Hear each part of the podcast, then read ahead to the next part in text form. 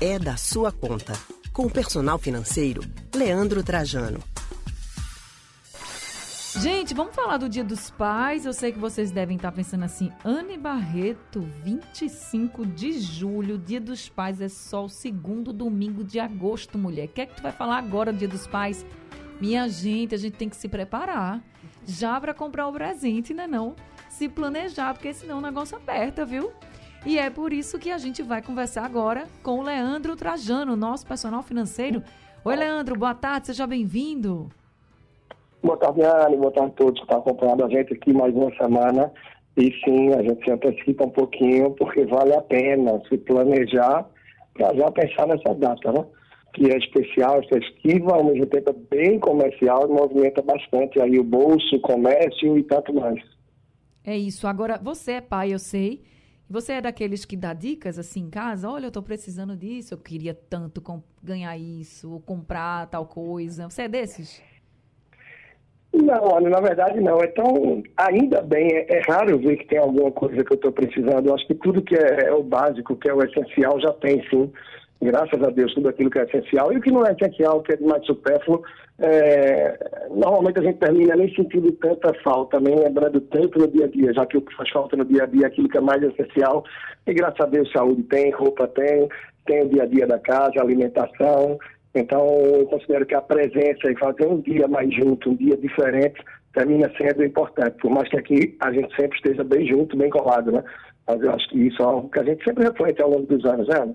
Que às vezes, em vez do presente, para muitas famílias, a presença pode se tornar nesse dia especial um verdadeiro presente e ainda mais inesquecível. É, na verdade, a presença é o melhor presente, né? Mas se os filhos quiserem levar também um presente para o pai, não Sempre tem bom. mal nenhum nisso, né? Então, ô Leandro, você acha que dá para, por exemplo, né? Vamos pensar aqui na sua esposa, né? Que vai comprar o seu presente do Dia dos Pais. Você acha que dá para levar o filho nessa compra? Dá sim. Agora, que eu sempre falo, é importante ver o momento que essa pessoa vai comprar o presente.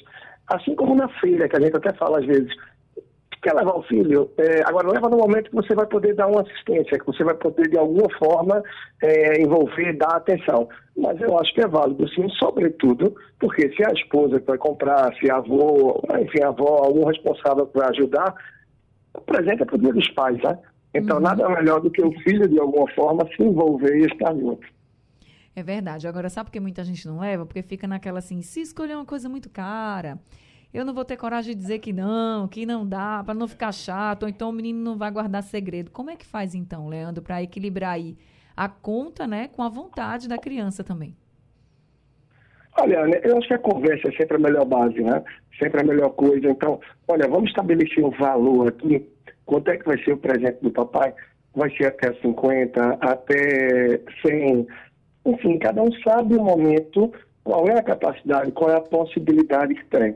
O ideal, claro, de preferência, tentar não parcelar, não prolongar tanto esse dia dos pais, parcelando, por exemplo, até o Natal. Imagina só, em quatro, cinco vezes ou mais. Então, é, o momento permite um presente um pouco mais caro, um valor um pouco maior, estabelece esse teto, conversa com a criança e já diz, olha, nosso objetivo, nossa meta é algo que seja até tanto. O que é que será que o papai está precisando? Vamos conversar com ele, vamos tentar olhar em casa, vamos ver como é que estão as coisas, vamos fazer umas perguntas, vamos ver o que é que pode ser possível. Então, tentar meio que algo sempre dá certo em muita coisa, é gamificar o negócio, né? O nosso objetivo é procurar um presente, um presente, outra lembrancinha, duas coisas que deem esse valor. E de preferência algo que a gente sabe que ele gosta muito, que ele usa. E aí a partir para casa. Seja no centro comercial, no shopping, no centro da cidade, durante uma viagem, é como for. Mas eu acho que meio que gamificar o negócio, botando o objetivo, botando o desafio, tendo um teto, tendo um limite, para que possa, dentro dessa realidade, buscar aquilo que vai contemplar e que vai arrancar o sorriso e fazer ser lembrado, né? Porque muitas vezes pode ser um presente criativo também. É comprar alguns materiais, algumas coisas que pode ser confeccionado, aproveitar essa retinha final de férias para isso, quem puder se antecipar. Então sempre tem várias formas. A gente encontra elas quando a gente consegue dedicar um pouco mais de tempo. Mas a gente sabe que apesar da gente estar aqui com certa precedência tratando o assunto já para que as pessoas abram os olhos e possam se planejar, a maior parte das pessoas terminam mesmo deixando para a última hora, né? E aí ficam sem saída pega o negócio mais apertado, tudo mais corrido, um fluxo muito grande e termina aqui nessa pressa tendo que pagar um preço que às vezes nem era o que era, o que seria o alvo, o que seria o objetivo também.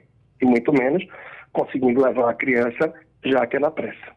Agora, eu acho que quem consegue levar a criança e segue aí suas recomendações e dá certo, acaba também é, dando uma aula de educação financeira sem ter muito trabalho, né, Leandro? Verdade, verdade. Que a partir do momento que você diz, olha, a gente vai sim comprar um presente, mas o preço que a gente vai comprar, o limite que a gente pode gastar é até tanto. É 30, 50, 100, 150, 200, cada um na sua realidade. Isso já estabelece um teto.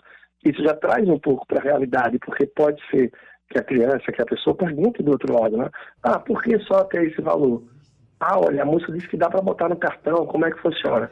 Então é uma bela oportunidade, sim, de levar para a realidade, para conhecer um pouco o preço das coisas e sabendo que para tudo a gente precisa sim ter um teto de gastos, a gente precisa ter um orçamento e não sair com um cartão livre ou com um dinheiro qualquer que vai gastar sem freio, porque uma hora essa conta chega, né?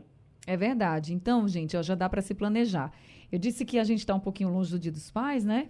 É, o Dia dos Pais esse ano vai ser dia 13 de agosto, num domingo, segundo domingo de agosto.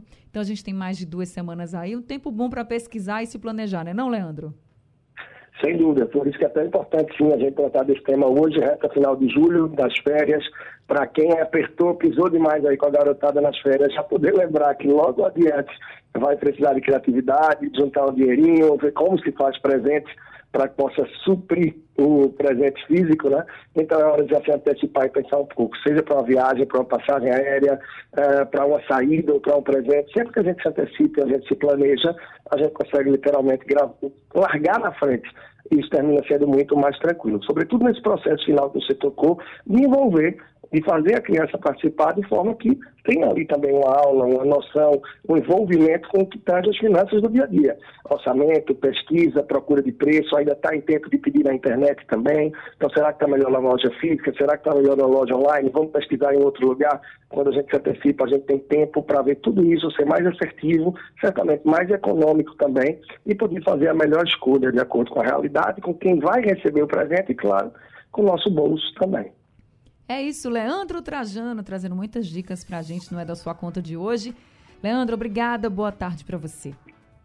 Ana, até a próxima. E quem quiser acompanhar mais, estou lá no Instagram, no perfil personal financeiro. E também tem aí o canal no YouTube, Leandro Trajano, disponível em todas as redes aí de plataformas de áudio, Spotify, SoundCloud, Deezer e muito mais, e no Instagram Personal Financeiro. Um abraço, Ana, a todos que acompanharam a gente e até semana que vem. Até semana que vem. A gente acabou de conversar com o nosso personal financeiro, Leandro Trajano.